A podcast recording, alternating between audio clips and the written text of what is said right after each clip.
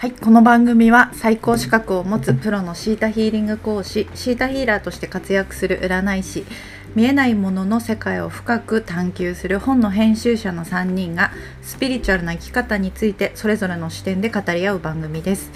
ピリチュアルな学びによってより高い次元での幸福を知った3人が皆様の日常を少しでも明るく晴れやかに新しいステージへの道が開かれることをお祈りしてお送りしています、えー私は湘南でシータヒーリングと数秘術でセッションしている神田かなですえーサイエンスの資格を持つシーターヒーリング講師の山口リリ子です。フリーで本の編集をしたり、お話を書いたりしている山上二郎です。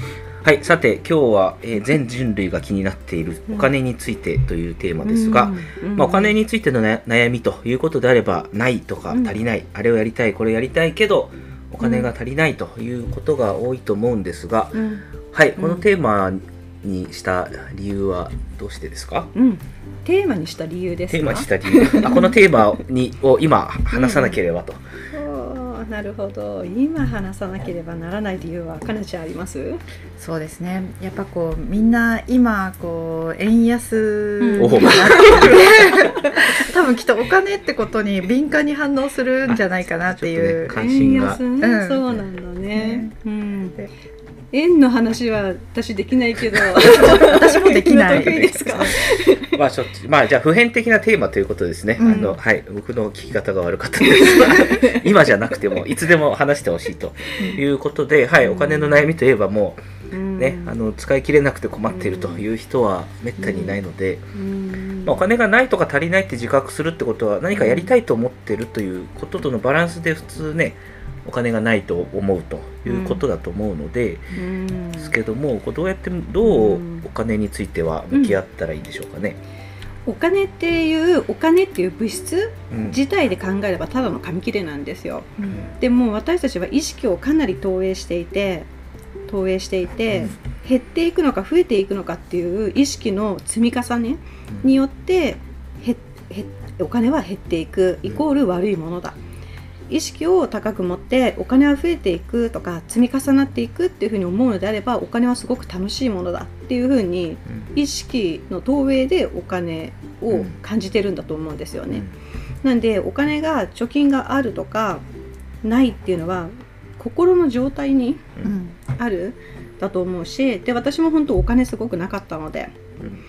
でもなかったのでその気持ちはすごくわかるんですけどいつも、うん、となんだろうな増えるっていう意識の方向には持っていってない時はすごく減ってました。うん、で積み重ねるような難しさを自分に突きつけてたっていう感じですかね。うん彼女のところどうですか？いやもう本当にこのお金って結構先祖の思考がすごいこう色濃く出るなって思っててこれはもう完全に私の場合なんですけれどもうちのお母さんとか、うんお母さんの家系のおばあちゃんとかってこうなぜなぜかいつもちょっと困ったことになると臨時収入が入るみたいなうん。潜在意識があるので、なんかこうあれ困困るような、まあ、そこまでいかないんですけどその時になぜか臨時収入がちょこちょこ入るみたいなラッキーっていうのをが私にも受け継がれているようなところがあります。うん、こうかなちゃんが今言う潜在意識とかはやっぱ自動的に自分に起きる流れってことを言ってるんだよね。ねだからなんかこのように思っておけば自動的にその流れがうん人生にやってくるっていうパターン繰り返されてれば、そんなに不安に思う必要ないもんね。うん。うんはい、先祖の思考っていうのは、まあ、例えばお金に関して言えばお金っていうのはこういうものだというこう感性で生きている人の、まあ、そばにいて DNA も受け継いでいるのでうん。自分もそう思ってしまっていると。うん。いうことで、まあ、自動的にそう思ってるとねその思ってるものがこう宇宙では叶ってしまうという話は、はい、前回しました前回か、まあ前うん。前回じゃないかもしれないですけどしましたけども、そういうことがこう起きてしまっているという。起き自動的に起きちゃうことなんで、やっぱしこれは人間がこう頑張って阻止することってうん。本当にできないんですよね。うん。なんで自動的に起きることに任せた方が一番いいのでうん。じゃあ自動的に思うところ、うん何を信じているのかっていうところを問うのが一番うん。いいし、まずはお金がないっていうのはやめておこうっていう意識なんですね。うん。うん、私にこれはやめておこう。ここまでにしておこう。あこれをやめといてこっちだけ買いましょうっていうふうにやめておこうっていう意識がお金を少なくするんですよね。うん。うん。例えばで言うとな何かいいですかね？家でも講座でもいいですけど、うん。なんかちょっと具体的な話、もしじゃあそうですね。例えばですよ、うん。コンビニとか行った時に、うん友達にお菓子を買ってあげに行ったんだけど、うん。2つ買おうとしたけどあいいか。1個にしておこうと思ったりとか、3つジュースジュースを買おうと思ったんだけどやめておこうと思ったとかっていうふうに最初は多分3つあってやったーと思ったと思うんだけどそれを自分に叶えさせない思いうん。叶わせないでうん。半分にしておこうっていうのがやめておこう、うん。その方が安全だから。うん。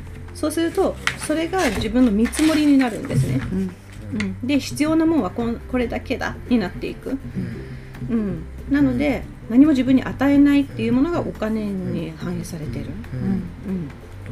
うん。なんか自分がもっと持っていいよとかうん、受け取っていいんだよということをうん。許可してない部分がうん。今の自分の手持ちのお金に現れているというう、ん、そうですそうです、うんそうするとちょっとなるほどというかね、うん。それは重大なことです。問題です。あ自分僕は自分にこれしかこれしか許許可していないのかと。やめておこう。あるじゃないですか、うん。ああるありますか。もう私は一番シータヒングを始めてこれを何とかしなくちゃいけなかったですね、なので言っとくけど全部やりますってよく口癖でした、うん。うん私は言っとくけど全部もらいます、うん。全部授業受けますはそうだったんですけど、うん。あれは成功した理由ですね、うんなるほどですね。この自分へのこう、ね、許可をしていないとか無意識に禁じてしまうっていうのはすごく学習、まあ、自分の人生の中で学習してきたこともあるしうん。先祖の思考もあるしでうん。なかなか厄介ですね。うん。今の部分が先祖の思考って言って、うん。やめておこうという意識は先祖さんから来てるんですよ、うん。先祖の生きる知恵。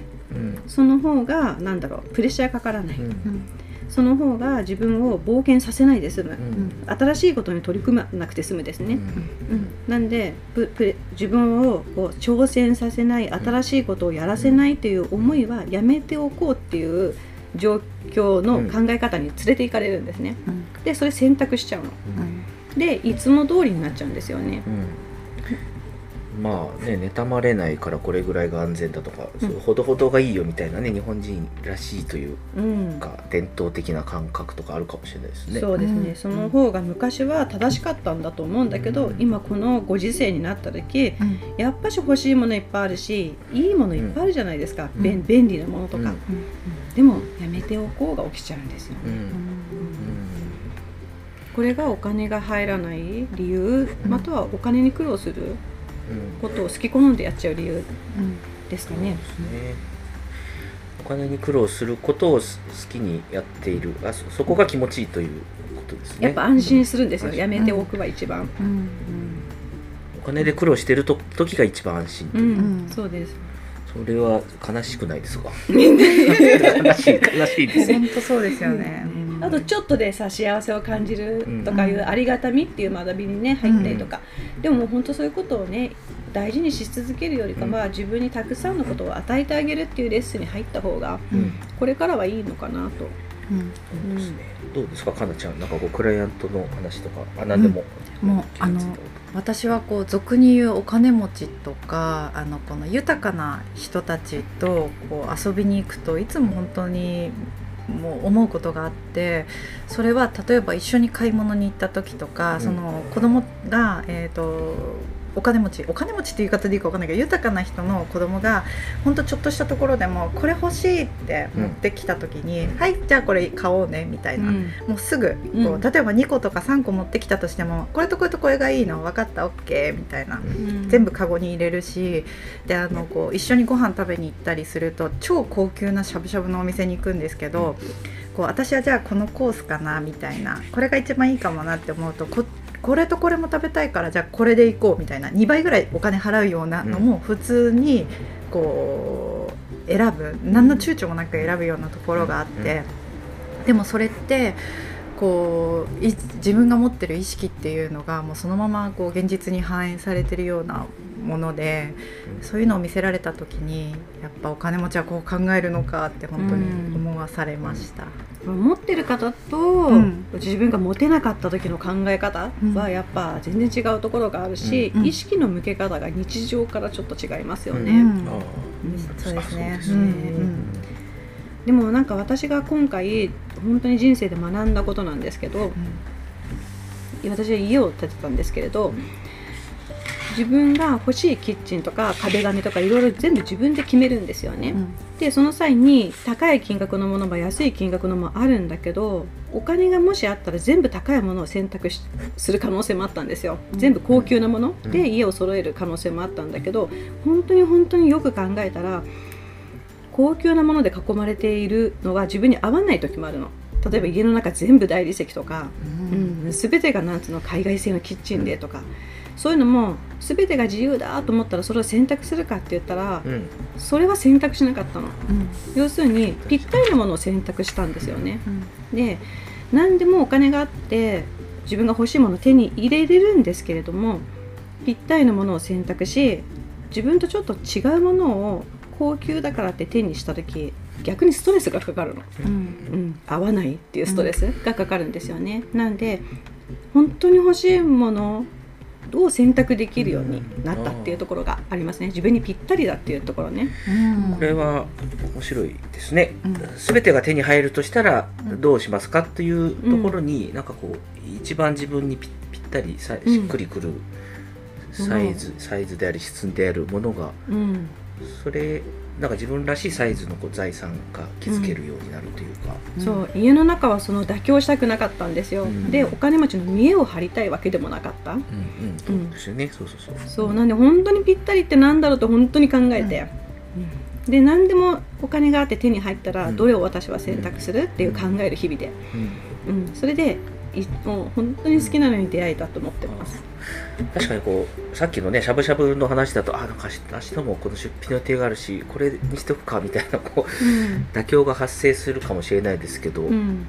あるいはねこうお金持ちの人と一緒にいるから僕もうん。ちょっといいの頼もうかみたいな背伸びをしたりしちゃうかもしれないですけど、うん。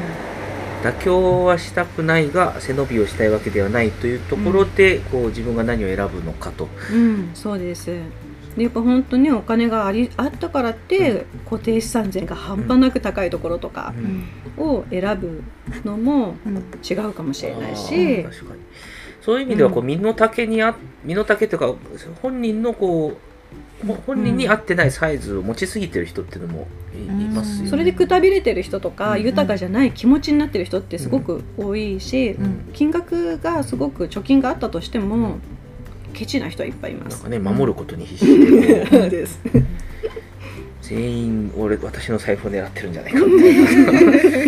あとそのお金を払わなくちゃ私とつながってもらえないっていう意識も増えてしまうのであればそれはもう貧乏ですよね。ううん。ん、ああそういう人もいるかもしれないですね。うん。ね全てお金を払わなきゃ仲良くしてくれなかったりとか、うん。ね、なんか見栄を張らないと、うん。こうすごいねって言われないのであれば、もう一旦貧乏なのかなと。ああうん。なるほどですね。うん。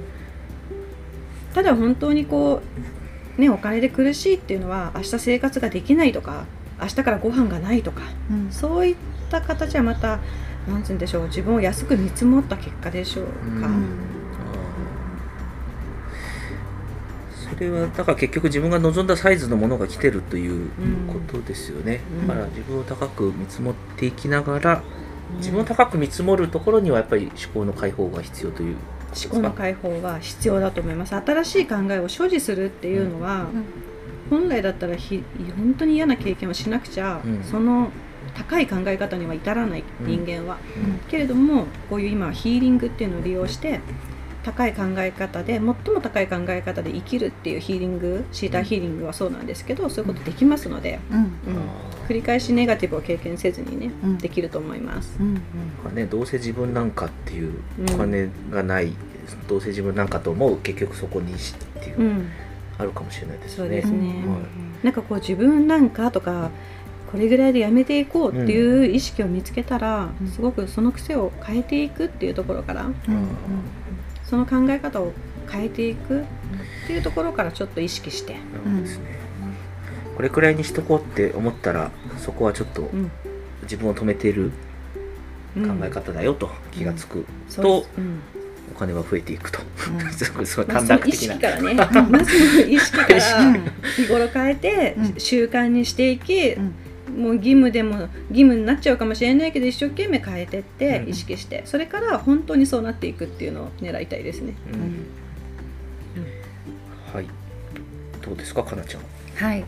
もうすごい現実的なことを言えばこうやっぱりちゃんとお金の制度のこととかこうお金がどういうふうにこう回ってるのかとかそういうのをすごい勉強する時間が私はあったのでこう例えば二十歳とかそれぐらいの時に、えどういう保険に入り、うん。どういうふうに投資信託をするのかとか、でちょうどその頃積み立て NISA とか iDeCo っていうものができてた時なんですね。であの私の場合はそのこうなぜかそういうのにすごい興味があったので、うん。すごい図書館に通い、無料で本を読み、でで多くのこうファイナンシャルプランシャーのうんプランシャー。のプ方がランナー。プランナー。の方がたくさん本を出していてでやっぱ言うこととか書いてあることがそれぞれのプランナーで違ったりもしてで自分にとって一番いいお金の回し方とか貯めていく方法っていうのを、えーちゃんと勉強したりもしたので,、うん。でさらに行動に移して実行したのでみんなもちゃんと知識も持ってほしいなって思います。うん。うん。本当そうですね。うん知識お金の知識ないってなんかこうなんか責任放棄してるとこもねうん。あるかなって思っちゃいますもんね。うん。うん。わかる。はい。まあでも学ぶ中でやっぱりこう自分に自分はもっと持っていいんだとか増やしていいんだという、うん。少しずつ許可を出していく感じは増えていくってうんことですか、うん。本当そうしたいんだと思いますよ。学びながらね、うん。まあそういう意味ではだからねあのすぐなんか株が上がった下がったですぐこううん。儲けようみたいなことじゃなくてといううん。ところですよね。そう。なんか明日豊かになってないから怒ったりしないで、うん。うん。もっとうん。楽しくなんかちちゃんとやろうというより楽しんでやろうみたいな意識にちょっと変えていただいて、うんそうそうそう、うん。である意味ね結果には左右されないような思いにもなりつつ、うん。変化していく、うん。そしたらすごい時間はかかんないってすごく思っちゃいます、うん。2年もかかんないんじゃないかな。うん。うん。うん。なるほど。って思ってしまいますね。うん。まあね、こうプロセスと感じる考えるというのがなかなかね難しいというか、うん。なねすぐ成功すぐみたいなね、うん。そうあそう。りますけれども、うん。でもゆっくりやった方が早く最後は早いというそう最後が早い、うん。うん、感じですか？うん。うん。でまあ本当さっきねやめていこうやめあこれぐらいでいいかっていう意識とかねもうやめようみたいな,、うん。なんだっけ意識があったけど、はい。でも与える方がいいの本当は好きなのか、うんちゃんと考えてほしいですよね、うん。うん。む無茶無茶しようとしているのか、それとも本当に与えることを避けているのか、うん。うん。うん。あーなんかそうですね。まあそうですね。このなんかね人を支えるとか、えーっと支援するみたいな活動をしていながらなんかあまり本人は豊かじゃなさそうに見える人とかね、うん。もういますからね、うん。でそれはある種こう自分にお金がないことを正当化しているところもあるんでしょうかね。うんうん。こう慈善家とか支援家ってかねこう困ってる人助ける人が別にお金持ちでいてもいいんですけど、うんうん。なかなかそういう感じって日本だとあんまり歓迎されないうん。のか自分が禁じてるのか。うん。そうですね。でもすごくなんかつ自分がずーっと同じところにいて、ん。いつもこの悩みを抱えているっていう場合は、うん。次のステップのイメージができてないんうんですね。うん。で次のステップ例えばお金をもらったら何がしたいのかとか、まあ、この授業を受けたら何がしたいのかとかね、で皆さん各セミナーとか資格あると思うんですけどご仕事別にね、なんでなんかそこにずっといらっしゃる場合次のステップのイメージをたくさんしていただいて、あたかももうそのエネルギーの中に自分が生きているみたいな気持ちになって、いつでも高いステップを先に進むステップっていうのを思い描くといいと思います。うん。そしたらおのずとそれを受けるお金だとか、うん。それを受けなきゃいけない時間だとかが与えられてくるので、うん。そういう自動的に起きる力も借りてほしいですね。ああなんかお金が増えないのはだから今の私にやっぱり満足して安心してるそう本当はそうとどまっていたいって思いですね。すね。うん。だから何をしたい何をする。あこれはもうマニフェストですね。そうですそうです、う んマニフェストといえばマニフェストマニフェストといえばかなちゃんですけど、うん。もう本当そうで もうなんかあのシータヒーリングのバイアナさんの言葉で、うん。お金は数えれば数えるほど増えるっていうのがあって私それを聞いた時からすごいあの自分の意識の中にも入れたし常にお金を数えるような財布見たらちょっとお金数えるみたいな。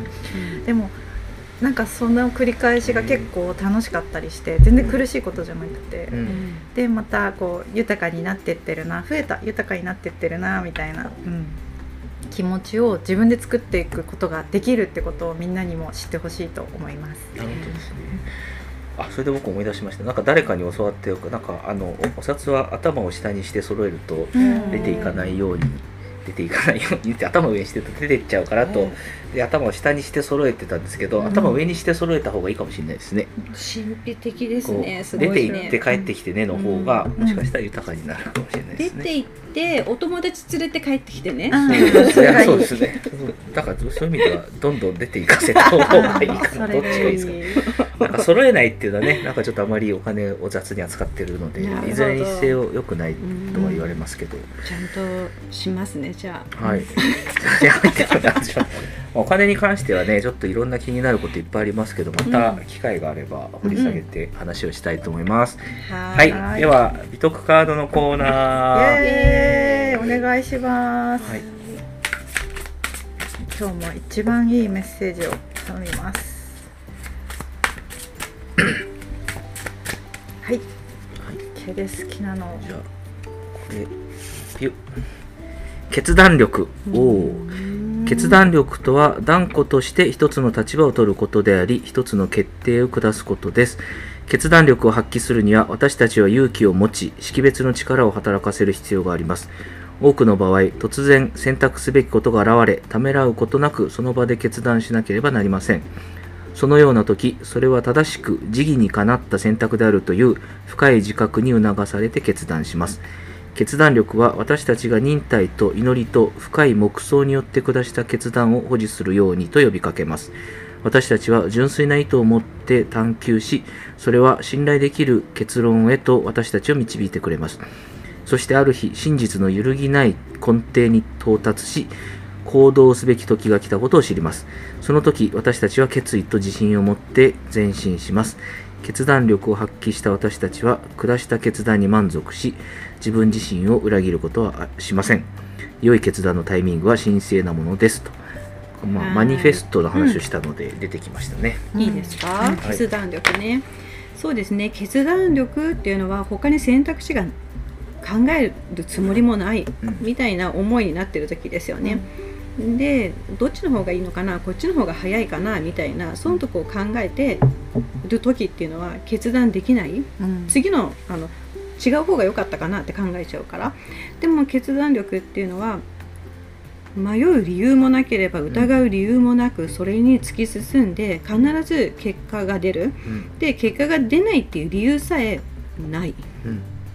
ていう風な状態に連れてってくれるのが決断力っていう徳ですね、うんうん、だから結果が出ない理由もないんですよ、まあ、結果は必ず出る、うん。まあそれに対して疑いももつことなく進んでいる状態、けどこの状態になるためには勇気も必要ですね、うん。うん、勇気って勇気っていうのはちょっと大変だなと感じることなんだけどその先へ進みますっていう気持ちですね、ん。それが勇気。うん。はいかなちゃんどうかな？はいもう本当こう私はこの生き方を変えるとか、こう強く決断した時には必ず変わるなって思うので、この徳をですね皆さんに持ってもらいたいですね。はい、なんかねその結果が出るっていうのがもうすでにこう頭の中ではこうリアルに描かれていてこううん現実でトレースをしていくだけうん。だということであれば、なんかこう選択肢が来るというよりもう決めていたことをうん経験するだけっていう。経験するだけというのが本当の決断力という。うん、そういう状態に入っているんでしょうね。ね。ある種だから決断力と周りには見えるけど、うん。本当に決断力を持ってる人はあのうん。別にあ当たり前のものをこう当たり前の方を選んでるだけという部分もあるのかなという。でまたこの意味で今の私たちの話は個人的なものかもしれないけど、うん。なんかあのリーダーだとすると、うんみんなのあの決断しなきゃいけない。例えば日本のリーダーだったら決断して指令を出す指示を出しますよね。そういう時も決断力を使うんだけど、えっと、みんなの話を聞けるとかみんなのは話を聞いてみんなに優しい答えを出そうとか、うんとかうん。あのみんなはただみんなの正しさは何だろうとかうん。っていうふうにそういう識別力うん。も持てることも含めて決断力って言ってるんでしょうね。うん。これなんか。もう一個じゃ違う決断力っていうのはマンパワーみたいなものでこれじゃなきゃ嫌だみたいな、うん。うん、やってみないと気が済まないっていう子供意識からうん。来ちゃうんですけどそれとはちょっと全く違うものを言ってると思います。識別力っていうのは確かにさっき言ったいう形で言うとこうね普通人生の目標はこうでこうしたいと思っていながら生きているけど、ま、惑わせるこうほ本本物まがいの選択肢っていうのはいろいろ来てうん。本当はこっちなん本当は時間がかかるように見えるけど本当の道はこっちなんだけどうんすぐ行けそうなものを選んでしまうみたいな人の弱さうんのところの識別力っていうのもうんあるかもしれないですね。そうですね。でこの美徳の話なぜするかって言ったらこの決断力っていうのを自分自身に持つことができたら能力や才能が与えられるんですね。うん。能力や才能ここでもらえる才能っていうのは人を誘導する力だとか尊敬される思いとか失敗してもみんなが慰めてくれるとか、うん。うん、失敗を責められないとかうん。っていうふうに信頼ある状態、ううんん。っていうそういう光のある存在になれます、能力って言いますう、ん。うん、なんでこういう思いがね徳を持ってる人っていうのはそういうリーダーにはすごく適しててうん。楽しい人生だったと思うんじゃないですかね。うん。なんか学生時代ってなかなか決断とかできなかったなって今思っててでもすごい勇気を出してこう、まあ、泣きながらとかじゃあこれをやめますとかこれを始めますっていう風にこう話した時にこうすごいこう言われた言葉で印象的だったのがあなたが決めたことに後悔しないようにやりなさいって言われてで学生時代の時になんかそれがすごい心に残って私が決めたことに真に向かおうって思ったんですよね。まあ、ある意味決めたことがうん。結果になるっていう単純な道でもいいわけですからね。うんうんうんね他の人の意見が正しかったに向かうっていうのはきっとうん疑いと不信があったんだと思うのね。うん。うん、だけどほらねっていうさ、うん。ね私が思った通りですっていう結果を出したっていいわけだからね。うん。うん。ああなるほど。なるほど。うん。全然常にそれが最短でもいいわけじゃない。うんうんそこはじゃあやっぱさっきの自分を許可し自分を許可してないというか自分が願っ自分が願ったことが100%叶うということをうん。自分が禁じている部分がある。うん。とそうなるという。うんことですかね、決断したものが叶わないという。あとまあこの決断イコールなんだろう結果っていうふうに結びつけないでこのけ決断力っていうのは今の状況からへ変化出すのが早いですよね。まず打破する。もう変わっていくとか。そういったところもすごくうんあるかな。うん。